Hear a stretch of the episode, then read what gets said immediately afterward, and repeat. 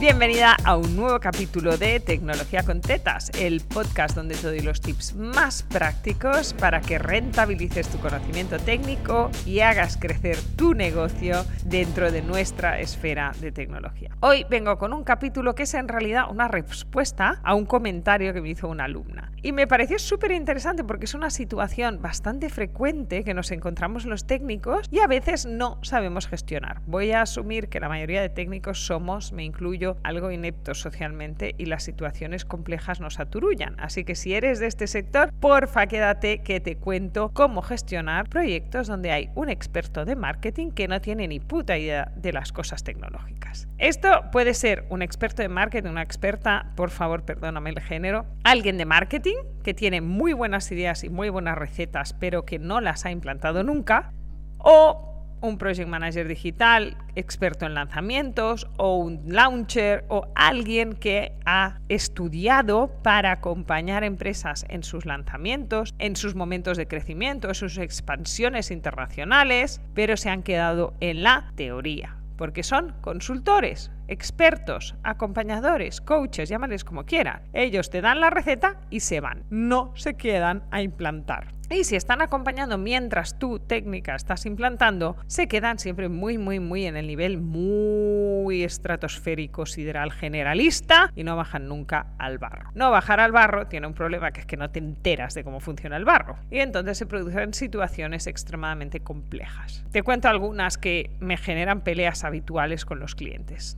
Estilo, es que tú lead magnet, tu descuento gratuito, tiene que saltar como pop-up. Estas que me pone nerviosa, me pongo en mala leche solo decirlo. ¿Vale? Entonces, esto que es en los últimos tres años ha habido un repunte salvaje de los pop-ups porque habían desaparecido. Entonces hay que contarle al cliente por qué habían desaparecido. Porque la gente navega con bloqueadores. Y aunque a los de marketing que han entrado al marketing en los últimos tres años les parece como muy innovador poner pop-ups, la gente sigue navegando con bloqueadores. En especial en el sector técnico, por eso no lo sabemos. Entonces, si tú metes tu recurso de captación en un pop-up, hay una gran parte de la población que no lo va a ver.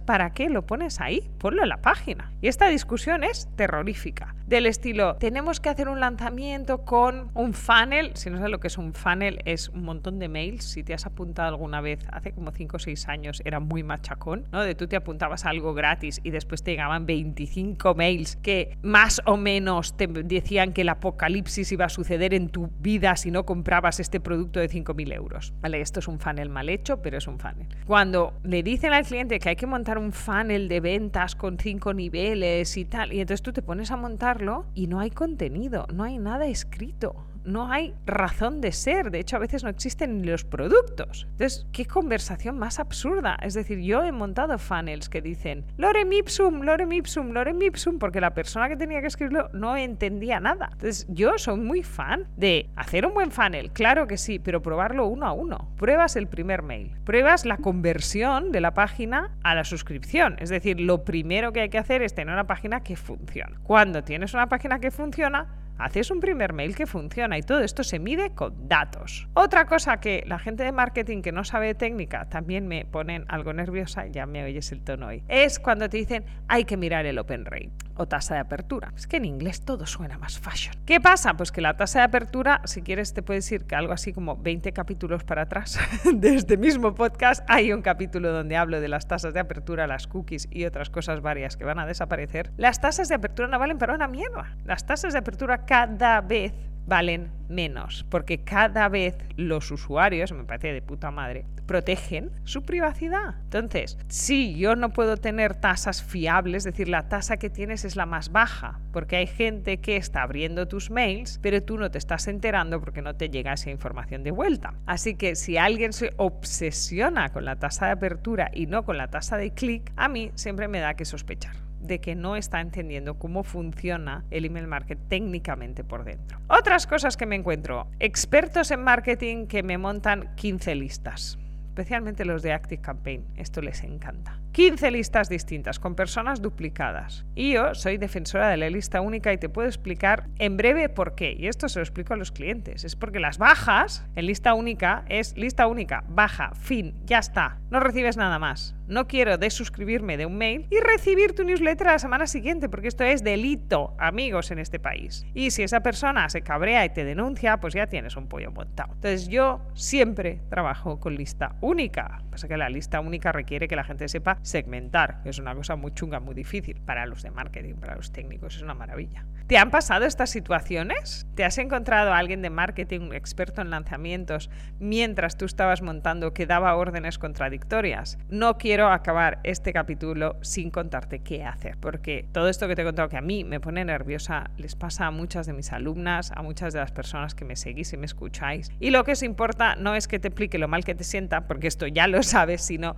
qué narices hago. Mi recomendación, aunque sea muy antisistema y muy terrible, es que si quien tiene la confianza de tu cliente es esta persona, tú no puedes hacer nada. Puedes salir, sal. Si te estás sentando muy mal y puedes salir del proyecto, pírate, porque tú no vas a convencer al cliente de que esa persona no tiene ni idea. Y no hace falta que lo intentes. Si no puedes salir, documenta correctamente. Cada decisión que tú creas que está mal tomada, sencillamente documenta tu opinión. Yo lo haría así por esta razón, por esta razón y por esta razón, pero voy a montarlo exactamente como vosotros me habéis pedido. Ya está.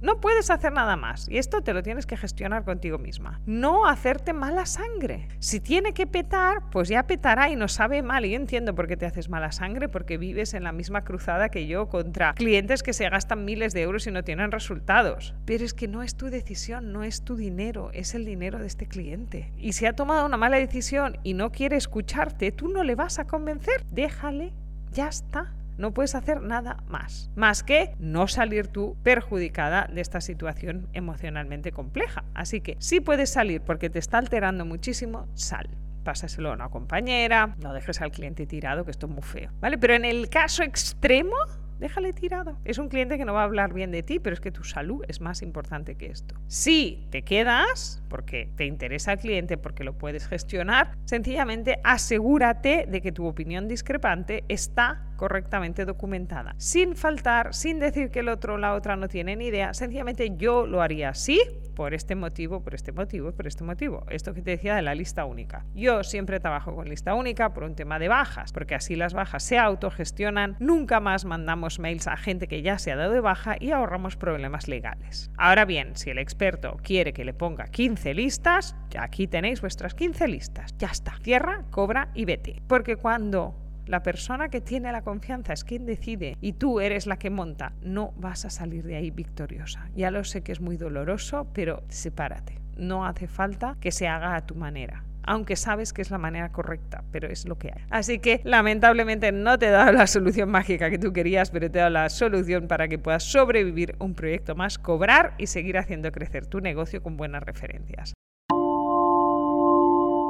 Si te interesa que te cuente más trucos para hacer crecer tu negocio de manera imparable, te recuerdo que puedes unirte a Motor Infinito, mi membresía, donde te ayudo a vender más, ser más productiva y tener el negocio que realmente has soñado. Así que si te apetece, vente porque hasta el 31 de enero tiene un precio especial. Y hasta aquí este capítulo de hoy de Tecnología con Tetas, el podcast donde te cuento los trucos más prácticos para espabilar tu negocio técnico.